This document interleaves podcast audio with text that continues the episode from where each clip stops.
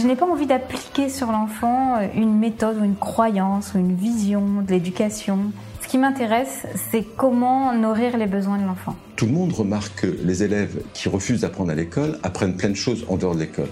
Pour moi, c'est vraiment une attitude de l'adulte, un regard vis-à-vis de l'enfance qui change. Pour moi, l'école de la vie, c'est l'école des rêves, c'est l'école qui permet de réaliser ses rêves. Bienvenue sur le podcast Innovation en éducation. Je m'appelle Julien Perron, je suis à l'initiative du Festival pour l'école de la vie et du Congrès Innovation en éducation à Paris et à Montpellier. Voilà maintenant plus de 8 ans que je mets beaucoup d'énergie autour de l'éducation, convaincu que tout part de là. À travers ce podcast, vous allez découvrir de nombreux professionnels qui se mobilisent pour accompagner les parents, les enfants et les enseignants. Je vous souhaite un merveilleux voyage sur la route de l'éducation positive. Aujourd'hui, j'ai le plaisir de recevoir Julie Dozinel. Professeure de français passionnée, elle tente dans ses cours d'enseigner la littérature de manière passionnée et plus ou moins passionnante, en s'adaptant à ses élèves et à notre époque. Je vous souhaite une belle écoute. Bonsoir Julie. Bonsoir. Tu vas bien? Très bien, très bien. Donc du coup, si j'ai bien compris, euh, tu en as profité pour voir aussi euh, la bande-annonce du film que tu n'avais pas encore vu, tu me disais euh, en off. Voilà, j'ai pas vu, j'en ai entendu parler, mais il faudrait des journées plus longues, je crois. mais ouais, non, je l'ai pas vu, mais oui, j'ai bien envie de le voir. Du coup, ça, donne envie. Eh ben, tant mieux. Bah, je vais faire un peu comme d'habitude. je vais te laisser te présenter parce que, bah, évidemment, il y a des gens qui te connaissent pas. Et donc, je te laisse la parole. Qui es-tu, Julie? Alors, qui je suis Donc, euh, je m'appelle Julie Dozinel, je suis professeure de, français euh, en collège euh, depuis, depuis bientôt 12 ans. Donc, ça commence un petit peu daté. donc, j'ai fait du lycée, j'ai une formation aussi de professeur des écoles. Donc, voilà, j'ai touché un petit peu à tous les domaines. Et là, je suis en collège et je, suis bien au collège. j'ai des, là, cette année, j'ai des jeunes entre 13 et 15 ans. Et euh, j'encadre donc du coup euh, en français. J'essaye de, leur apporter euh, des bases. Donc, pour réussir leurs études, pour les aider dans la période aussi qui est compliquée hein, depuis deux ans. Donc, j'essaie de les accompagner au mieux. C'est pas forcément quelque chose d'évident, mais c'est quelque chose d'important. Donc voilà, donc je suis passionnée par mon métier, clairement. Et, et puis voilà, après, Ok. Alors justement, la passion, moi, ça me fait réagir. Euh, est-ce que, euh, est-ce que tu as l'impression que euh, l'ensemble de tes collègues sont aussi passionnés que tu peux l'être? Non. Non? Non. Clairement, clairement, on est, on à des degrés différents. je travaille beaucoup.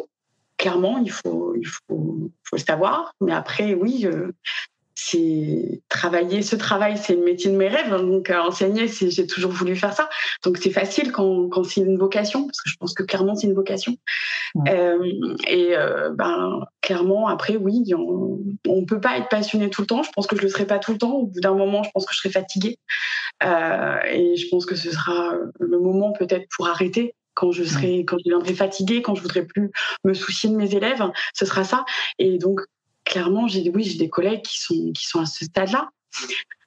Après, euh, sur les réseaux sociaux, c'est tronqué. On, est suivi par euh, par des gens qui, qui sont aussi passionnés que nous, qui veulent bien faire. Donc c'est vrai que ça donne l'illusion de d'avoir euh, d'avoir des, des, gens qui sont passionnés, même s'il y en a énormément, énormément. Mais après, oui, il faut faut pas se leurrer. On a aussi des collègues qui pour qui c'est plus difficile. Tiens, j'aimerais bien que tu nous racontes, tu sais, genre une journée type une journée type de, Julie dans, la peau, euh, dans la peau d'un professeur, dans la peau de Julie. Dans la peau d'un professeur. Alors euh, journée type, euh, on se lève très tôt si on a des copies à corriger ou du travail à préparer de dernière minute. pardon? C'est quelle heure très tôt? Alors, moi, je travaille à une heure de chez moi. Donc, du coup, très tôt, c'est 6 heures. si j'ai des copies à corriger, je me réveille à 5 heures, 5 heures et demie. Euh, donc euh, voilà, après donc euh, se préparer, arriver au, collège, parler avec les collègues, faire des photocopies pour préparer la journée, préparer sa salle, et puis après bien, on enchaîne selon l'emploi du temps. Mais moi j'ai voilà en collège, dans le secondaire, on a des classes différentes toutes les heures ou toutes les deux heures. Et, et, puis du coup, oui, on enchaîne. C'est ça. C'est une journée euh, type chez moi. C'est une journée où je vais courir. C'est une journée où euh, je vais régler, euh, je vais avoir des réunions, je vais régler des soucis avec des élèves, je vais assurer la continuité. il faut changer aussi de, faut, faut, être toujours concentré parce que d'une classe à l'autre, c'est des nouveaux élèves, donc des nouveaux, des nouvelles personnes à encore encadrer avec leurs problématiques, avec le passif, enfin ce qu'on a pu vivre auparavant ensemble. il faut, toujours se remettre euh, à jour. Et c'est oui, c'est fatigant, mais c'est passionnant. J'imagine. Alors, il y a une chose là qui, qui m'interloque. Tu dis que tu as plusieurs classes dans la journée, ce qui veut dire que tu, mhm. vois, tu vois passer combien d'élèves dans une journée? Euh, Une petite centaine, hein, si j'ai ah toutes mes classes. Euh, selon le nombre d'élèves dans chaque classe, euh, voilà, c'est entre, selon les années, entre 22 et 28 élèves pour moi. Euh, donc, si je vois 4 ou 5 classes par jour, voilà. Ah tous les élèves que je n'ai pas, que j'ai eu les années précédentes ou qui me connaissent et que je peux côtoyer aussi, ça fait beaucoup d'élèves. Ouais. Ah, donc, on peut considérer que c'est une centaine de personnalités différentes. Oui, clairement, ouais. Avec des compétences avec euh, des difficultés, avec euh, des particularités. Des particularités. Avec, des méthodologies d'apprentissage qui sont peut-être différentes aussi d'un individu à l'autre. Oui, oui. Ouais, vas-y non non et puis après oui euh, des élèves que je récupère d'une année sur l'autre euh, enfin que j'ai pas eu l'année précédente. Donc il faut aussi euh, s'adapter à ce qu'ils savent à ce qu'ils savent pas avec à, leur passif par rapport à, d'autres enseignants qu'ils ont pu avoir aussi. Oui il y, a plein de plein de problématiques et c'est oui c'est ça, c'est compliqué, mais c'est bien. Bah oui, je pense. Ouais. Là, ce qui me vient à l'esprit, parce que du coup, c'est un sujet quand même qui revient souvent, je trouve, dans le monde de l'éducation, c'est le fait que bah, tu dis entre 22 et 28 élèves pour toi. Euh, mhm. C'est déjà monté jusqu'à 32. C'est déjà monté jusqu'à 32 en, sixième. Donc des petits, euh, j'ai voilà, 32 élèves. Okay. Je suis déjà monté jusque-là. Et donc moi, j'ai un casse-tête. Ce casse-tête, c'est comment on fait un enseignant, donc toi, pour, euh, dans une classe, on va dire, de 30 élèves, avec 30 personnalités différentes, avec peut-être des méthodologies d'apprentissage différentes, avec peut-être donc du coup des, des 10, des TDAH, des TSA, etc. Mm. Mm. Comment fait l'enseignant pour s'adapter à tout le monde? Bonne question. euh, alors, euh, moi, pour ma part, je, je segmente, c'est-à-dire que euh, je vais segmenter en groupes. C'est-à-dire que je vais avoir des groupes avec un groupe avec euh, un gros groupe d'élèves avec euh, où ça tourne, ça tourne bien. Euh, un groupe où bah, ça va être des 10, donc il va falloir que je fasse attention à, eux, donc faire attention à, je vais, être plus vigilante. TDA. Après, j'ai aussi des élèves au potentiel que je détecte ou qui sont plus ou moins détectés, que qui ne sont pas détectés de manière officielle. J'en ai eu un là qui, on a pu le faire tester juste récemment, mais hum, j'avais bien capté qu'il était pas qu'il était qu'il était HP. Voilà. Donc euh, y a, je fais par groupe et puis euh, selon euh, les besoins, je repère et puis selon les besoins, je sais quelle attention donner, quel type d'attention donner à l'élève. je vais des élèves qui par moment vont pas vont pas poser problème. Je sais que ça va rouler, donc je regarde de loin et puis je, je, vais je vais être moins là moins là pour eux. et d'autres qui au contraire, eh bien à un moment donné, à cette heure-ci, je sens que ça va pas, donc il va falloir que, que j'adapte. Voilà. C'est beaucoup de, ça passe beaucoup par euh, par le regard, par euh, je les vois aussi quand ils entrent en cours. Je, je me mets à la, à l'entrée, je les vois, je, je, vois quand il y a quelque chose qui va pas. Maintenant, je les connais bien euh, et on le voit. Je veux dire, il y a la il y a la position du corps, il y a le regard, il y a la manière dont ils peuvent s'exprimer pour me dire bonjour, par exemple. Je le vois tout de suite quand quand il y a quelque chose qui ne va pas. Ça se voit. Ah oui, c'est clair. Est-ce qu'on peut considérer que du coup, la, méthodologie que toi tu as mis en place, elle est duplicable, j'imagine, puisque ça a l'air de fonctionner? Ah oui, clairement, clairement, elle est duplicable. Euh, moi, ce que je mets en place au départ, c'est de l'empathie, c'est de l'écoute, c'est euh, de l'attention. Euh, j'ai des élèves qui, en face de moi, voient que je m'occupe d'eux, je me préoccupe d'eux. C'est la base. Si je me préoccupe d'eux, ils vont faire l'effort d'eux, ils vont rentrer dans l'activité, ils vont vouloir me faire plaisir. C'est de l'empathie, tout simplement. Et c'est important, c'est nécessaire. Pour moi, c'est la base de, l'enseignement. Si on, a en face de nous euh, des gamins qui, voient qu'on se préoccupe d'eux, forcément. Bah, ça va, c'est le plus important. Ils vont dire non, mais euh, c'est bon, elle m'écoute, je suis là pour ça. Et voilà, ils savent que je suis une oreille aussi. Je suis certes là pour leur apprendre euh, à conjuguer, à bien écrire, clair, oui, à, comprendre un texte, à leur apporter de la culture. Mais ils sont là aussi, ils savent aussi que je suis là pour euh, bah, pour eux, pour les aider, pour les accompagner. Il y a un côté humain dans notre métier qui est primordial, primordial. Mais alors là, c'est pas encore plus compliqué, sachant que tout le monde a un masque? Alors, euh, il y a beaucoup de choses qui se passent par le regard. Oui, c'est compliqué. Clairement, c'est compliqué. Mais oui, le regard, euh, il y a, voilà, c'est pas parce qu'il y a la pandémie que je vais, je vais m'empêcher d'aller vers eux, je vais m'empêcher de me poster à côté d'eux, et puis de, et puis de, de parler, de leur parler, quoi, et puis mmh. de me préoccuper d'eux. À un moment, faut aussi, voilà, on a un métier. C'est pour ça aussi que ça râle tellement. On est dans un métier humain, certes, mais euh, on peut pas, euh, on peut pas tout mettre sur le dos de la pandémie. Il faut qu'on soit là aussi pour eux, surtout en ce moment. Il faut les mmh. accompagner. Bien sûr. Donc, ce qui veut dire que tu termines ta journée, les quelle heure? Je termine ma journée officiellement, alors c'est avec je n'ai plus d'élèves, à 16h20. 16h20. Mais euh, officiellement, officieusement, je la termine bien plus tard. Je la termine bien plus tard. Je me couche vers euh, minuit, minuit et demi. Ah, voilà, c'est bien ce qui me semblait. bah oui, bah, voilà, euh, je veux dire, euh, j'ai aussi ma vie familiale. Euh, j'ai des enfants, je peux pas non plus faire l'impasse au déprimant. J'ai beau adorer mon métier, j'ai aussi des enfants qui ont besoin de moi. Et puis après, il faut que je prépare ma journée du lendemain. Voilà, donc j'ai trois journées en une. Hein. Mmh. Ouais, c'est pour ça que c'est important pour moi de te poser ces questions parce que j'ai le sentiment que, et c'est peut-être normal, hein, que en fait la plupart des parents qui laissent leurs enfants à l'école ne se rendent pas compte de ce que c'est le métier d'être enseignant. Alors oui, oui, ils se rendent pas compte.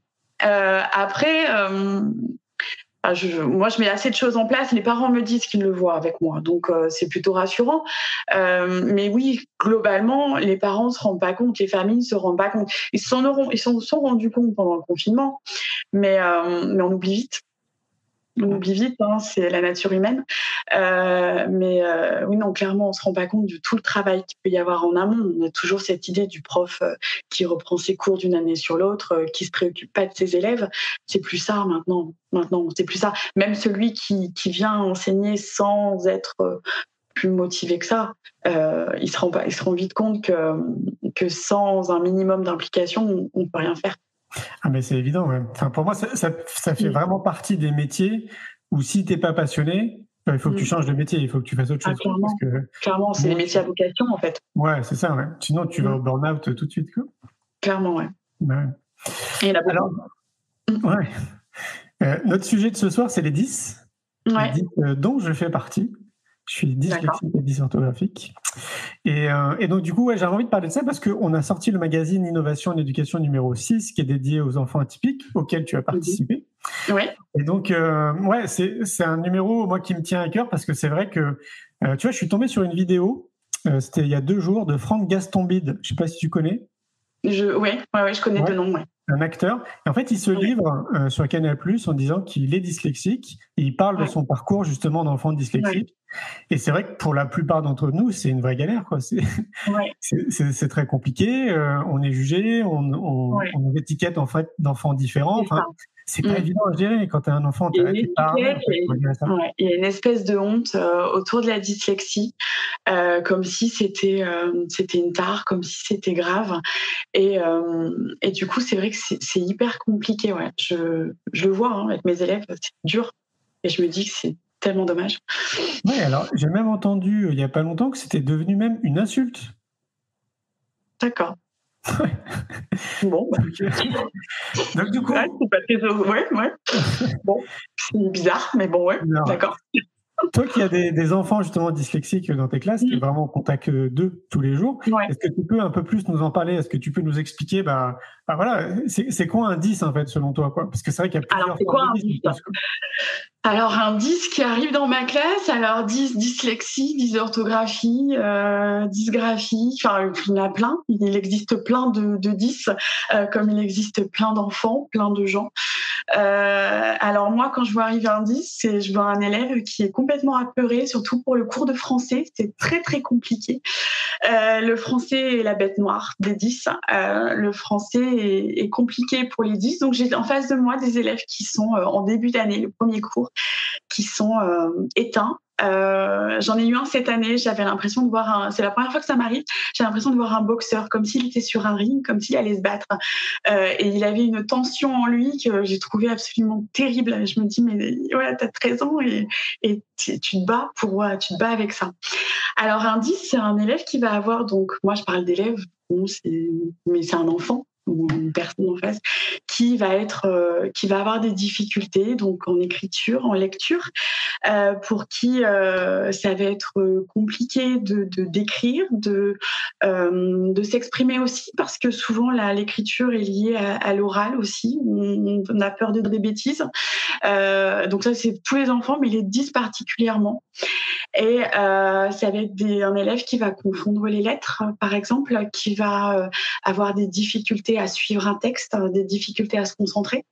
Euh, donc euh, ça va être ce genre d'élève là qui va arriver en, cours de français et qui va avoir très très peur parce que il va se dire non mais je vais vivre une année épouvantable, je vais être jugé et je vais encore être en échec. Ça c'est dur. c'est compliqué. Est-ce que c'est toi qui, euh, qui met un peu la puce à l'oreille aux, aux, parents? Ou est-ce qu'il y a un diagnostic qui a été fait et donc tu sais que quand ils arrivent, déjà ils sont 10 alors, il y, a, les deux cas de figure. Il y a les deux cas de figure. Moi, j'ai des quatrièmes et des troisièmes, donc normalement, les 10 ont été détectés en primaire. Normalement il y en a toujours qui passent entre les mailles du filet. Alors en général, voilà, moi le premier, c'est les premiers écrits, hein, je le vois de suite hein, quand c'est un 10, même si j'ai pas connaissance du dossier, euh, des lettres qui sont qui sont confondues, euh, des lettres similaires, hein, euh, les B, les P, ce genre de lettres, le Q, voilà, des, lettres un peu compliquées. Là, je le vois de suite. L'écriture aussi est un bon bon outil. quand c'est difficile à lire, quand un élève a des difficultés à être lu, on se dit tiens, il y a peut-être quelque chose.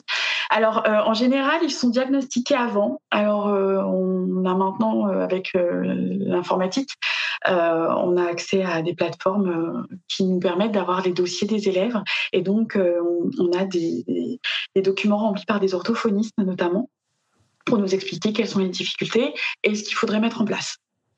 C'est souvent les mêmes choses qui reviennent. Après, on peut mettre des choses plus en, euh, individualisées pour que l'élève prenne confiance en lui.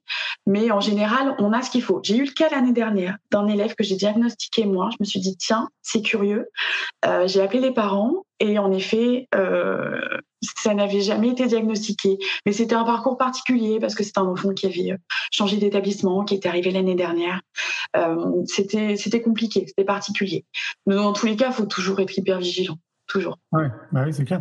Donc, une fois que tu as l'information, bah, tu sais que du coup, il va falloir que tu que adaptes ta méthodologie.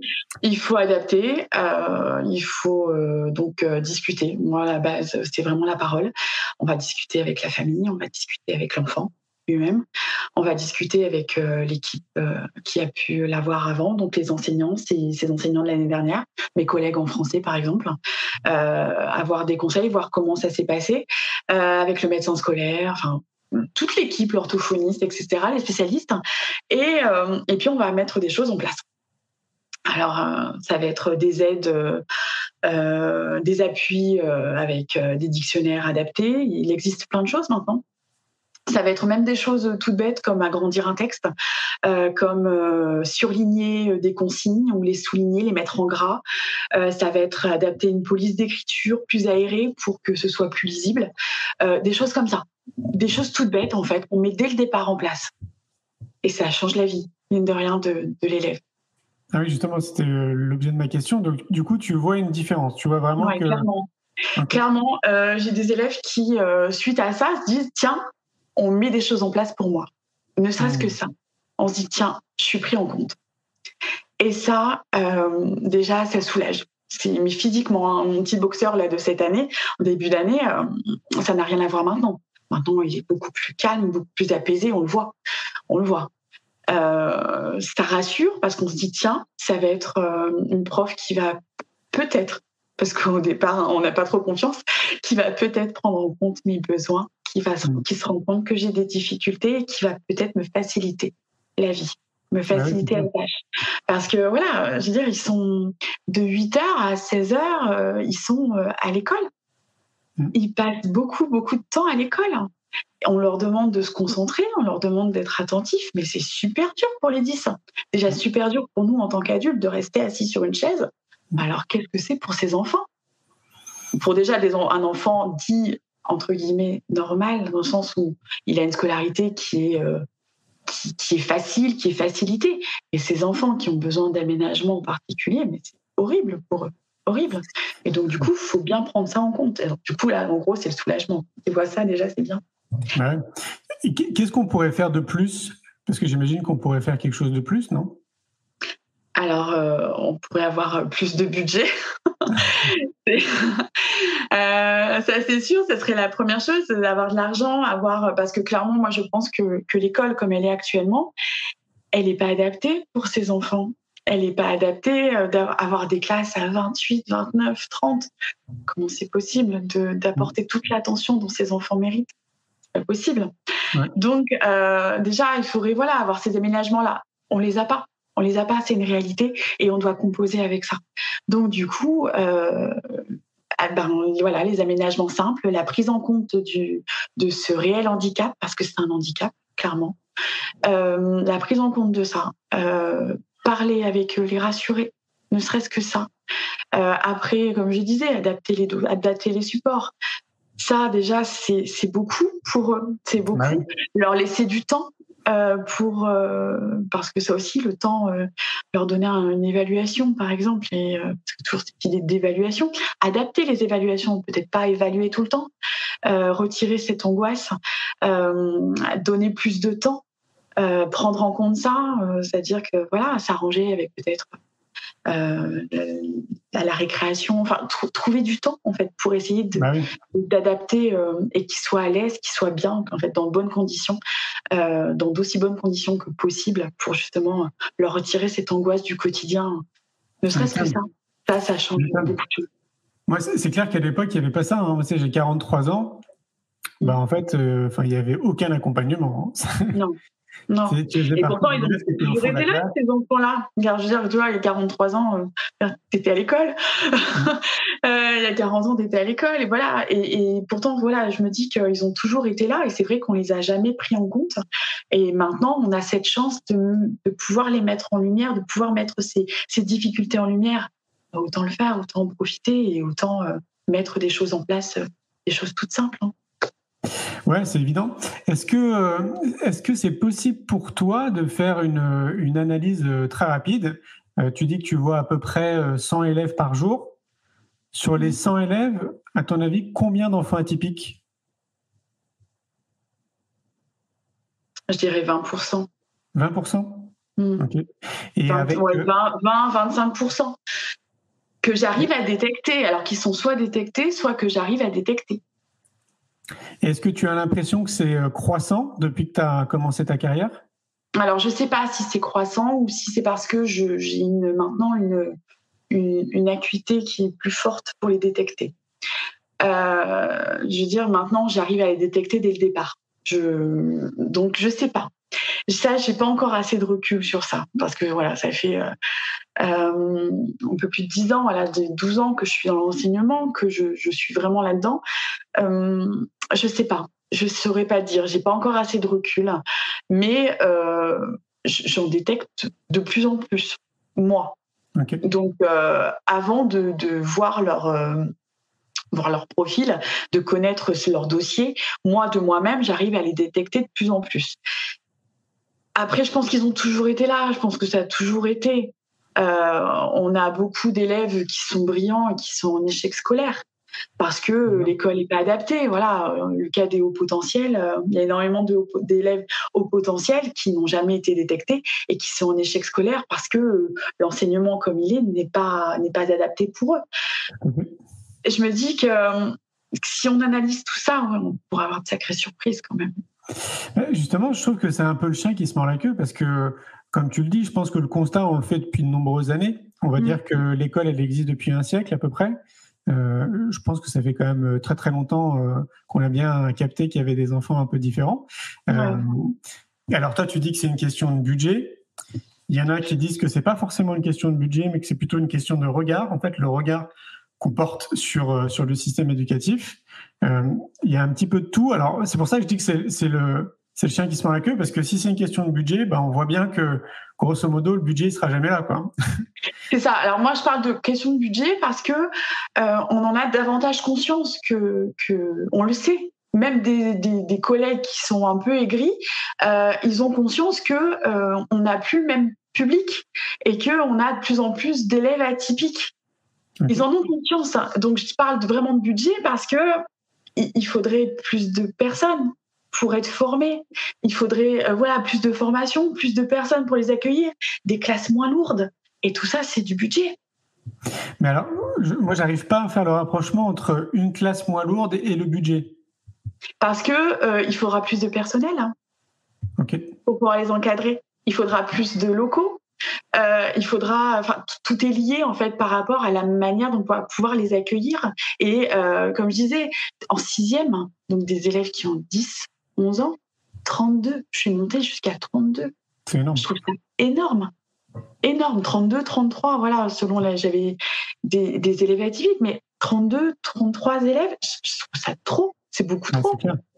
Et comment on, ne peut pas avoir cette attention? J'ai beau avoir toute la volonté du monde, j'ai beau euh, apporter un, enseignement qui est peut-être un peu moderne dans le sens où euh, ben, on va faire euh, des ateliers, un peu comme en primaire, comme on peut faire en primaire, on, voit qu'on peut le faire aussi dans le secondaire. Je vais mettre en, place de, de l'autonomie dans le travail, mais j'ai quand même besoin d'être auprès de ces élèves-là. Là, si je me fie par rapport à, l'une de mes classes, où euh, j'en ai, euh, j'ai cinq élèves comme ça atypiques, et euh, je, dois me dédoubler avec un groupe classe qui, un groupe qui fonctionne bien. ces cinq élèves-là particuliers qui ont, alors il y a de 10, euh, il y a euh, un élève euh, au potentiel, il y a un élève qui a des troubles de l'attention. Enfin voilà, il faut, ils ont tous des, des, des, particularités différentes. Et puis des élèves aussi qui n'ont pas de particularité vraiment, mais qui, ben, qui ont un peu plus de difficultés et qui ont besoin que je sois là aussi. Je peux pas, je peux pas. J'ai beau avoir toute la volonté du monde, je peux pas mmh. me dédoubler. Donc il faut des gens, il faut des gens avec moi. Il faut qu'on ait euh, dans ce Comme ils le font dans les pays du Nord. Oui, voilà, un peu comme ça, ouais. ouais, Clairement, on, notre, nos méthodes d'enseignement doivent, doivent évoluer. Alors, moi, ce que je constate de mon prisme, c'est que ça évolue, mais ça évolue très lentement. Très lentement. Très lentement. Tu as ce sentiment aussi? Oui, ouais, ouais. ça évolue, le regard, euh, le, vocabulaire même employé, euh, ça évolue, mais pas assez vite, pas assez mmh. vite. Ouais, c'est clair. Il y a une question de Nadine qui est, euh, je trouve intéressante. Euh, est-ce que ça serait pas plus, je retransforme sa phrase parce qu'effectivement Nadine, euh, j'ai compris ce que tu voulais dire, donc je retranscris. C'est est-ce qu'il serait pas plus intéressant de valoriser en fait les particularités que peuvent avoir les 10 plutôt que le handicap? Alors oui, clairement. Alors là, je parle de, de handicap parce que voilà, faut, le dire, on en, entre entre adultes, on, en parle, mais euh, clairement, c'est tout un travail de valorisation qui est créé. Euh, moi, mes, mes, élèves qui arrivent en début d'année, je fais un travail de, on, parle beaucoup, on rassure, euh, on est dans, dans la valorisation, mais il n'empêche que ce, cette dévalorisation, ils ont tellement été habitués à être dévalorisés que c'est très très très Donc je parle de handicap dans le sens où clairement, euh, ils se considèrent comme différents. Donc il y a tout un travail à faire de revalorisation. Et à côté de ça, il faut les faire aussi évoluer leur faire comprendre qu'ils vont évoluer. Ils vont évoluer différemment des autres euh, à leur rythme, mais qui vont quand même évoluer. Mais n'empêche qu'ils ils, ils se dévalorisent énormément. Ils ont conscience qu'ils on leur a tellement répété qu'ils étaient, euh, qu'ils étaient différents. Euh, on leur a tellement répété que euh, ils, ils vont pas, ils sont pas bons en, français. C'est pour ça, le français c'est la bête noire. On leur a tellement dit que ils ont complètement intégré le discours. Et euh, du coup, ils, ils sont là à, à, travailler, à travailler pour beaucoup, ou alors à, à, être démobilisés. Et donc oui, bien sûr, il y a tout un travail de valorisation derrière. Mais euh, j'ai l'impression voilà, de, de, monter sur un ring avec eux et puis de allez, allez, on y va. Vas-y, tu peux le faire, tu peux le faire. Ouais. Et bien sûr, on le fait, c'est sûr. Ça fait partie intégrante du travail. Ça. Quand je t'écoute, ça me fait penser à ce que j'ai vécu. Et typiquement, mmh. c'est ça, c'est que j'avais vraiment le sentiment de faire beaucoup d'efforts. Ouais. Tu sais, ça me demandait vraiment beaucoup de ressources, beaucoup d'énergie. Mmh. Et puis, bah, en fait, euh, j'avais zéro. Euh, et puis, voilà. tu vois, quand ça s'enchaîne, ça s'enchaîne, et puis tu as tes camarades de classe qui ont des super bonnes notes. Puis, tu sais, parfois, tu as, as, des enseignants euh, mmh. qui sont un peu taquins, on va dire, pour être gentils, tu sais, quand ils te remettent les notes et qui font, un, voilà, qui font un peu le show, quoi. Ça, ça arrange pas non plus les choses. Pas du tout. Et, et c'est vrai que c'est complexe. Alors il faut adapter le travail. Hein. Euh, on va leur donner moins de travail, moins d'exercice. On va, on va euh, euh, revaloriser les consignes, réexpliquer les consignes à l'oral. On va surligner les mots importants, ce qu'il faut faire. Un, quelque chose de tout bête, ça va être de, par exemple sur une feuille où tu as trois exercices, tu vas les découper et tu vas leur dire bah voilà ton premier exercice tu d'abord tu fais celui-là pour essayer de concentrer sur la tâche. Il y, a, il y, a des manières de faire aussi qui permettent de valoriser et puis euh, du coup d'éviter euh, ce zéro qui est absolument terrible. Et puis par moment moi j'hésite pas je, je, je note pas.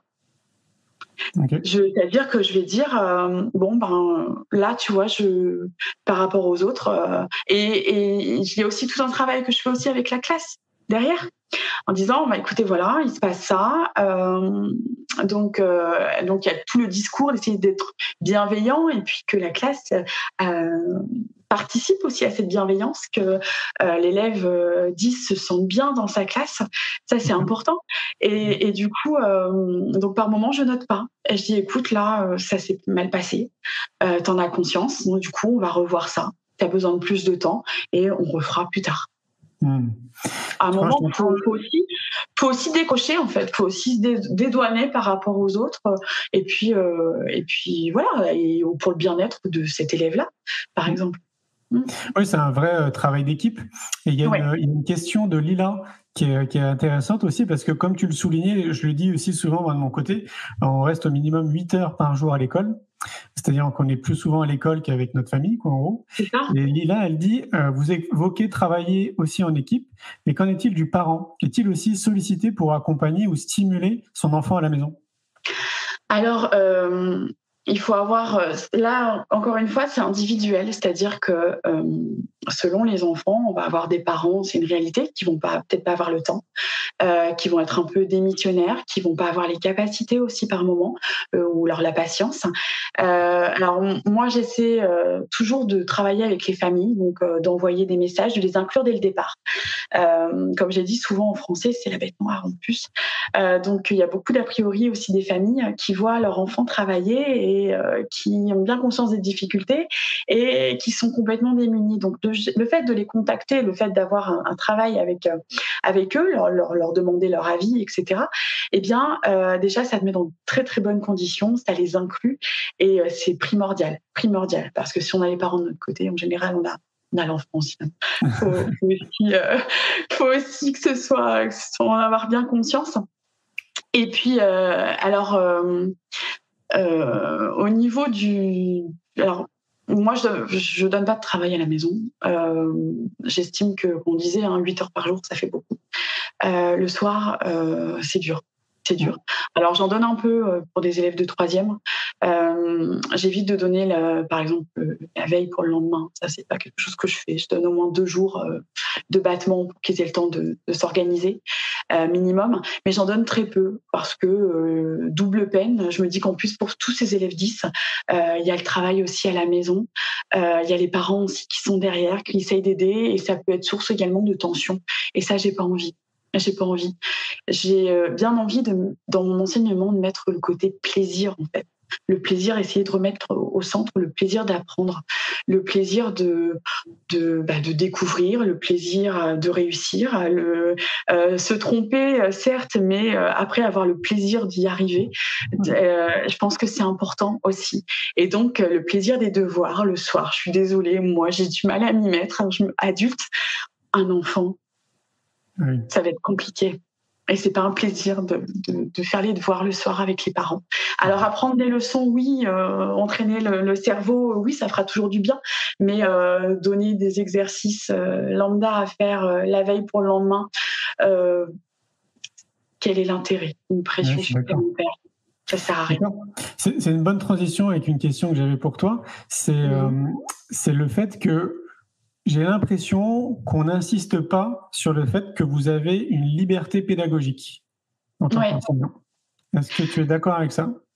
Euh, Oui, euh, oui, c'est vrai. Alors, euh, on, on, est souvent dans des dans des cercles, c'est-à-dire qu'on se dit tiens, euh, le programme fait ça, cette œuvre-là, ça va, donc on a l'habitude de la faire, on va la faire, oui, mais on a une liberté pédagogique, clairement. Moi, j'hésite pas à utiliser des supports très actuels, euh, des chansons, des, choses qui viennent de sortir même, euh, pour et souvent j'ai des élèves qui sont étonnés ou des parents qui disent ah oui, ben oui, oui, on a une liberté pédagogique, oui, on peut utiliser les supports euh, qu'on veut, du moment qui, alors surtout en français, hein, euh, qui rentre dans des, thématiques euh, précises. Alors on a des thèmes, on a des grands thèmes, l'amour en quatrième, on a le, les duels. Enfin, on a, on a, plein de plein de choses à, à voir, la nature, l'aventure. On a plein de plein de choses. Et donc c'est vrai que la littérature, euh, les supports euh, littéraires sont très très très très riches, les films, euh, les, courts métrages. Enfin, il y, a tellement de choses que c'est vrai qu'on est plutôt libre et ça c'est c'est bien, ça c'est bien. Souvent ça mmh. ça les, les élèves sont aime bien euh, parce que euh, certes, on va utiliser du classique, euh, on va étudier du Molière, mais oui, bah, ça fait partie des œuvres classiques, c'est des œuvres qu'il faut connaître, des auteurs qu'il faut connaître, ça fait partie du patrimoine littéraire, culturel, mais on a également du contemporain qui est très très bien. On a des, des slammers, on a, enfin, on a vraiment des supports qui sont top. Et donc du coup, c'est vrai que ça réconcilie souvent avec avec l'école de se dire qu'on n'est pas figé dans, des, dans des carcans, dans des choses très classiques, euh, ennuyeux, ennuyants. Euh, non, ça c'est bien. C'est important. Je reviens sur la notion de, des devoirs à la maison parce que tu, tu, prêches un convaincu et je pense à François Afif Bentanan. Je ne sais pas si tu le connais. tu connais, ouais. qui se, bah, qui, je veux dire qui se bat, mais j'aime pas le terme, mais bon, c'est un, un, peu ça quand même, contre justement les devoirs à la maison. Et, et là, la question qui me vient à l'esprit, c'est est-ce qu'un enseignant, il est dans l'obligation de proposer des devoirs à la maison ou il peut faire comme toi? J'ai envie de dire qu'on est obligé, on est obligé à rien. euh, alors, euh, je pense que non. Après, euh, ça dépend aussi des élèves qu'on va avoir en face de soi. Euh, moi, j'ai des élèves euh, fils euh, et filles d'agriculteurs pour qui l'école est, un peu et c'est pénible en fait. Pour qui l'école, ils sont un peu réfractaires avec avec l'école. Et mon but étant de bah, d'adapter, j'adapte mon enseignement de toute façon face aux élèves que j'ai en face de moi. J'ai des élèves qui une année qui étaient très demandeurs, au contraire de travail, qui voulaient aller plus loin. On y va alors, je fais je propose, ça leur demande, on y va. Euh, après, euh, j'ai aussi ce système. Maintenant, on a les outils informatiques où on peut, euh, avec Padlet et compagnie, on peut proposer des exercices, des supports et dire, bah, si vous avez besoin, vous avez ça. On, a quand même une liberté qui fait que on, on peut proposer beaucoup, beaucoup de choses. Mais surtout, moi, je m'adapte complètement aux élèves que j'ai en face de moi, sans réduire les exigences. C'est-à-dire que j'ai un programme à tenir, j'ai des choses à leur apprendre, je veux qu'à la fin de l'année scolaire, ils aient appris des choses, eh bien, euh, je sais où je vais. Après, il y, a divers, chemins pour, euh, pouvoir y aller. Et il euh, et, faut en avoir juste conscience, ça demande de l'organisation. Mais voilà, je m'adapte à des élèves. J'ai pas envie de les qui soit réfractaires à, mon enseignement, réfractaires à moi. J'ai pas envie de me disputer avec eux. J'ai pas envie que ce soit un conflit permanent.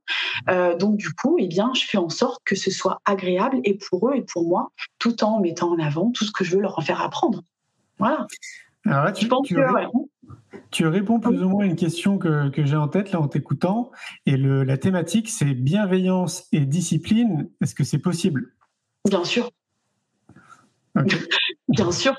Bien sûr, euh, je suis exigeante dans ce que je veux avoir, dans ce que je veux faire. Euh, je vais les faire travailler, je vais euh, être vigilante à ce qu'ils le fassent bien, à, ce qu'ils soient rigoureux, mais tout en mettant en avant le fait que ce sont des êtres humains, que je vais être là pour eux, à l'écoute. je vais, je vais pas passer par la punition. Quel est l'intérêt? Je vais leur montrer quel est pourquoi est-ce qu'ils doivent apprendre ça. Je vais leur montrer la parce qu'en fait, on est dans une génération et c'est vrai, c'est normal. Ils ont besoin de comprendre, ils ont besoin d'avoir une utilité à ce qu'ils apprennent, à ce qu'ils, euh, à pourquoi on leur fait ça, pourquoi. Et ils me le demandent parfois, et même souvent, Madame, euh, ça sert à quoi? Et donc, du coup, euh, voilà, il y, a tout un discours qu'il faut, qu'il faut, qu'il faut mener. C'est très pédagogique. Hein. Il faut être très pédagogue pour leur expliquer les choses. Et puis, et des fois, elles me disent Ah oui, c'est bon, d'accord, j'ai compris. Et puis, euh, l'engouement est là. Donc, euh, non, bienveillance et discipline, bien sûr, bien sûr. Ok. Donc, euh, tu peux poser un cadre, parce que moi, quand j'entends discipline, je pense à cadre, évidemment. tu poses le cadre, et par contre, après, bah, tout le reste, ça se fait avec bienveillance, sous condition, j'allais dire, qu'on ne porte pas du cadre. Bah, c'est ça, non, non, mais après, je leur dis, voilà, on, commence comme ça, on fait ça, on va là on va apprendre ça. Euh, maintenant, euh, je vous propose ça, on y va. Et, euh, et, après, tout en écoutant leurs besoins, tout en étant attentive à ce que, à, ce qu'ils, à comment ils le font, ce qu'ils font. Voilà, je, les respecte en tant qu'individus. Donc, c'est pas un groupe classe, c'est, ce sont des individus. Ce sont des êtres humains que j'ai en face de moi et je veux leur faire apprendre des choses. Voilà. Donc le cadre est là et puis, mais je les respecte en tant que, tant qu'individu. Alors, je, me demande, hein, est-ce que. Euh, alors, moi, je prêche quelque chose depuis très longtemps. En fait, ce que je dis, c'est que c'est une responsabilité citoyenne de s'occuper de soi avant de vouloir s'occuper des autres. Mmh. Et, euh, et, plus je t'écoute et que je te regarde, et plus je me dis, sûrement, Julie, elle sait prendre soin d'elle. Alors, euh, j'essaie. Alors, j'ai la chance de, de faire un, un, un, métier. Voilà, je dis, voilà, j'ai toujours voulu faire ce métier-là. J'ai toujours voulu enseigner. Donc, je suis dans de très, très bonnes conditions parce que je, fais ce que j'aime. Donc, euh, préparer des activités, euh, c'est je m'éclate en fait à faire ça. Ça me, ça me plaît créer des supports, réfléchir à, à, euh, à, ce que je peux mettre en place. Bon, corriger des copies, c'est moins bien, hein. mais, euh, mais euh, sinon, les activités sont là. Moi, je, je, je m'épanouis complètement. Euh, parallèlement, j'ai ma vie de famille aussi. Je, je, je, il faut savoir s'écouter. Euh, surtout dans ce métier-là qui nous demande tellement de temps, tellement d'énergie, il faut savoir s'écouter. Mais moi, clairement, j'ai la chance de faire un métier qui me passionne. Et voilà, je trouve passionnant de. Je suis en train d'apprendre euh, des, bases, essayer de faire grandir. Je fais grandir des, des jeunes, des élèves, euh, des, des, enfants. Je, je, les fais grandir. Et quand je vois, quand je, je, je, repense à comment je les ai accueillis en début d'année et quand, quand, le dernier jour d'école, quand, je les, quand ils partent, je, me, je, les regarde, je me dis, mais ils avaient tellement grandi. Et je me dis, voilà, j'ai participé, mais c'est passionnant. C'est magnifique, j'imagine, à observer. Quoi. Ouais, cette clairement, clairement, euh, clairement. Et euh, ouais, donc le prochain magazine est dédié à la discipline positive et à la bienveillance. En fait, on se pose les questions aussi au sein du foyer. Tu es aussi maman. Donc du coup, est-ce que en tant que maman, tu arrives aussi, parce que parfois c'est plus compliqué, tu vois, quand c'est nos propres enfants, mm. est-ce que tu arrives à impliquer aussi euh, bah, cette discipline et cette bienveillance quoi? Alors, euh, j'ai l'âge, enfin, mes, mes filles sont encore petites, elles ont eu 6 et 8 ans mais euh, je suis euh, euh, je suis avec mes enfants je suis avec mes élèves comme je suis avec mes enfants dans le sens la manière dont je peux m'adresser à eux c'est-à-dire avec mes enfants par exemple je vais leur expliquer les choses alors bien sûr je m'énerve hein, par moment hein, je suis pas Clairement, à un moment, voilà, il y, a la patience, il y a tout ça, il y, a ce qu'il fait. Bien sûr, bien sûr. On ne vit pas dans le monde des bisounours, mais j'ai des petites qui sont, notamment mon aînée, qui est hypersensible.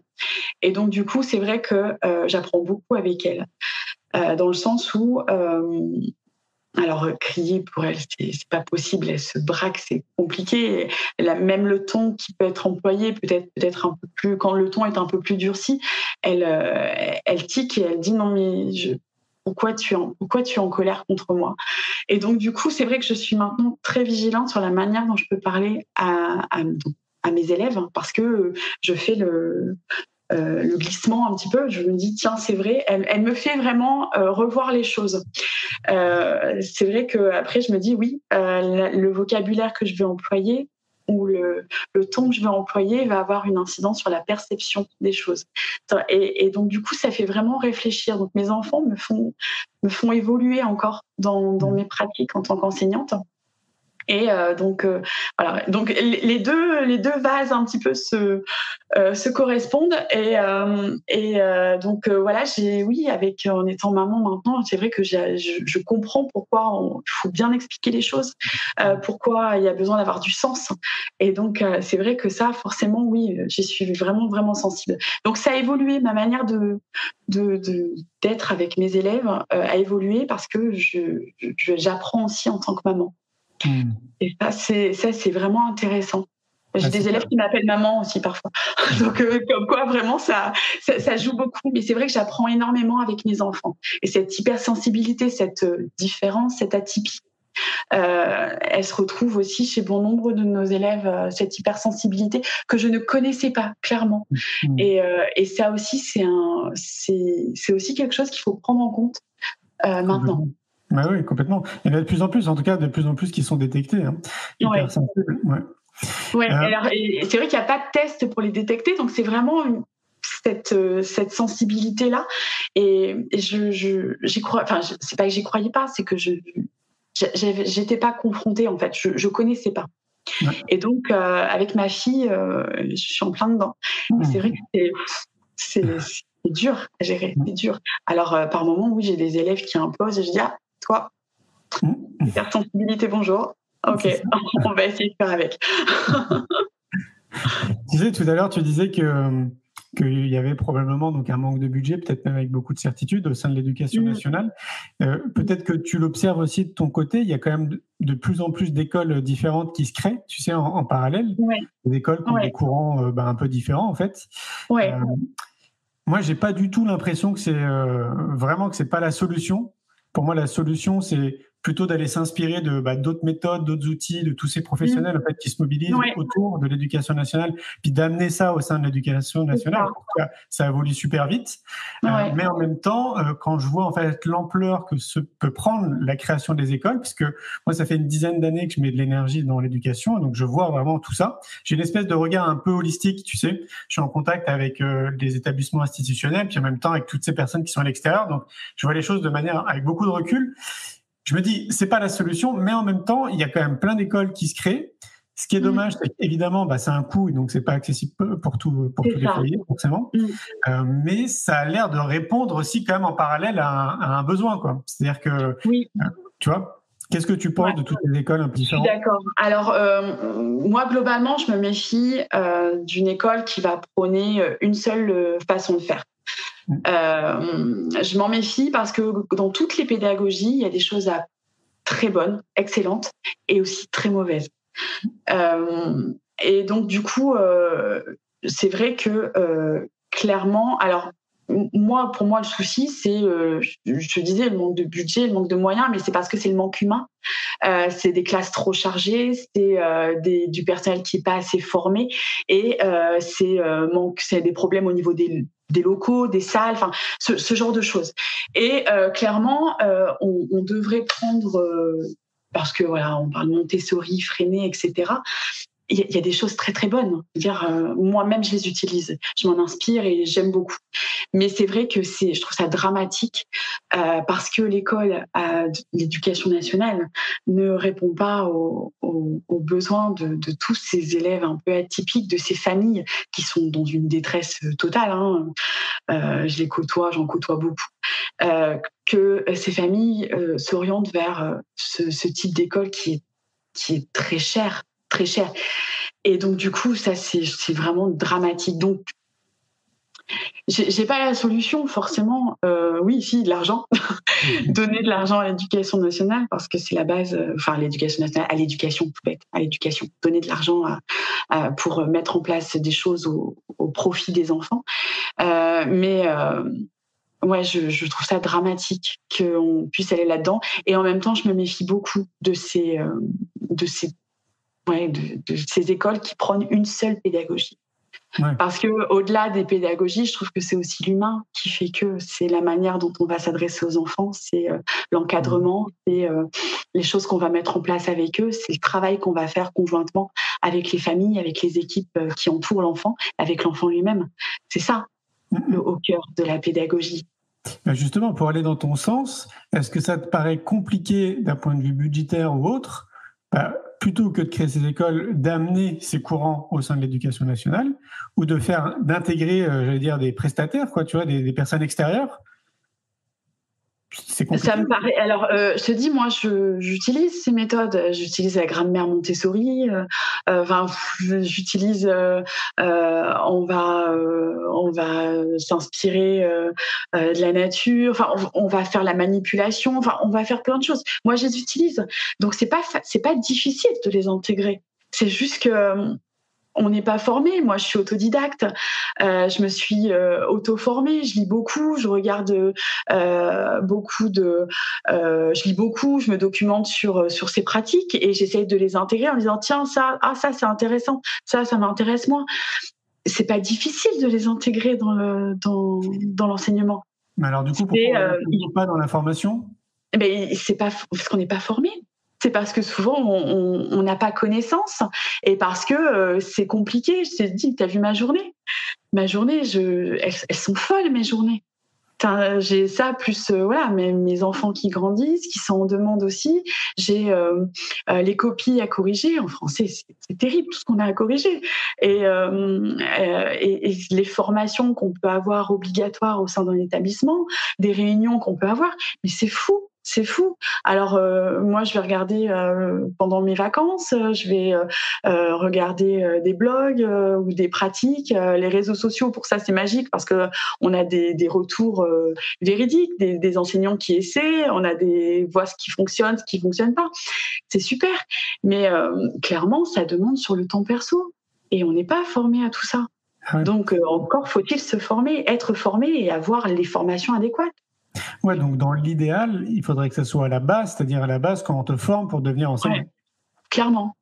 Parce que voilà, moi, la formation que j'ai eue, j'ai une formation de professeur des écoles. Euh, la formation que j'ai eue, c'était le monde des bisounours. Il y avait ah un tel décalage entre, euh, entre ce qu'on enseignait et la réalité. Je me suis dit, mais c'est pas possible. L'idéal, ce serait d'avoir des formateurs, ce serait d'avoir euh, même des inspecteurs qui soient encore en lien avec le terrain. Il faudrait qu'ils aient encore une classe au moins euh, qu'ils enseignent encore avec une classe pour qu'ils se rendent compte à quel point ça évolue. Je veux dire, moi, les enfants que j'ai maintenant, c'est pas les mêmes qu'il y a dix ans.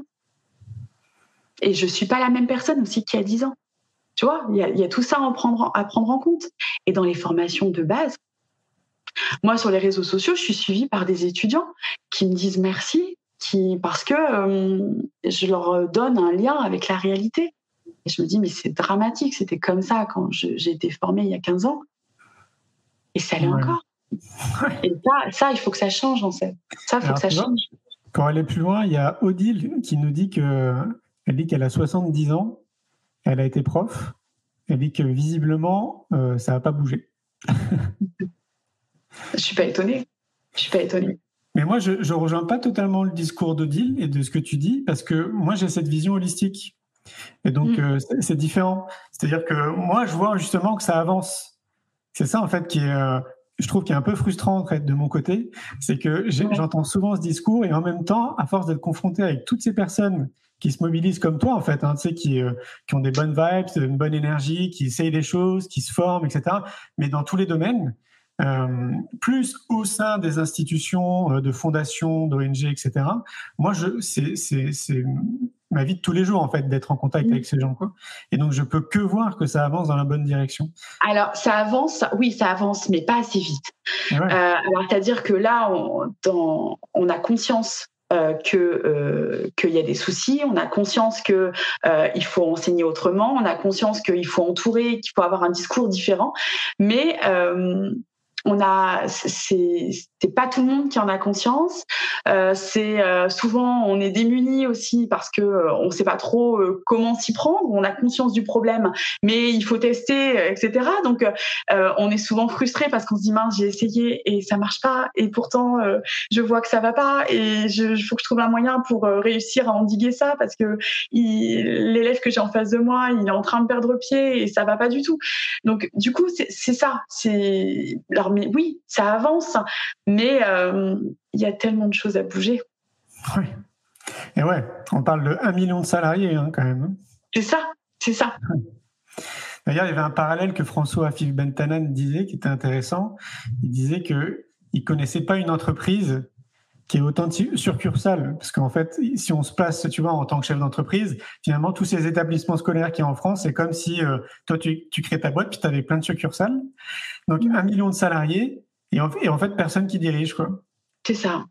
C'est ça. Et, et c'est vrai que bah, du coup, euh, avec le temps, ça devient de plus en plus compliqué, c'est sûr. Mais la bonne nouvelle, une fois de plus, c'est que ça avance dans la bonne direction. Oui. Donc moi, je, je serais vraiment très intéressé et je me souhaite euh, d'être encore là d'ici une vingtaine d'années pour euh, continuer à faire des interviews comme ça et pourquoi pas avec toi, tu vois, pour voir en fait l'évolution, tu sais, de, oui, de me replonger dans l'interview qu'on aura faite là aujourd'hui. ça Ouais, ne peut que évoluer. Ça ne peut que évoluer. On a conscience, on a de plus en plus conscience, et de toute façon, on est confronté à, de plus en plus à, à d'enfants euh, comme euh, comme atypiques comme ça. Donc forcément que ça va que ça va évoluer. Ça ne peut que évoluer. Mais après, c'est vrai que oui, on est frustré parce que ça évolue pas assez vite. on voudrait que ça aille plus vite pour eux. Pour eux. Ouais, ouais, ouais, c'est clair. ouais. Moi, ce que je pense aussi pour accélérer les choses, je crois à l'initiative citoyenne. Tu vois, moi, je me Mm. considère comme un jardinier qui sème des graines. Depuis ça, pareil. Voilà. Et donc, je pense que chacun, en fait, potentiellement, on est des jardiniers en puissance. Et on Mhm. peut chacun, donc, euh, se responsabiliser par rapport à ça et essayer de faire du mieux qu'on peut. Déjà pour incarner la meilleure version de nous-mêmes. Et donc, potentiellement, tu vois, pour aider les autres aussi à, à rayonner, à s'inspirer, Ouais, et pas aussi à être actifs aussi de, de- de leur côté. Il faut se rappeler quand même qu'on a cette possibilité et, et là, c'est vraiment tout à chacun, quoi. Donc, si on se mobilise tous, bah, je pense que ça peut aussi accélérer les choses, quoi. Ça peut que aller mieux, oui. Je suis d'accord. Merci beaucoup, Julie, pour cet échange. C'était cool. À bientôt. Euh, tu disais que tu étais sur les réseaux sociaux. Comment Ah on oui. fait pour te joindre? Alors, je comment suis sur Instagram. Je suis sur Instagram avec euh, donc euh, la boîte de Pandore. Donc l'idée, moi j'aimais bien l'idée de la boîte euh, qu'on peut ouvrir avec plein de choses. Pandore, Ouais. voilà, la, la boîte la plus célèbre. Et puis Pandore, voilà, la, la- la femme, instrument un petit peu des dieux, côté un peu féministe. J'aimais bien ça.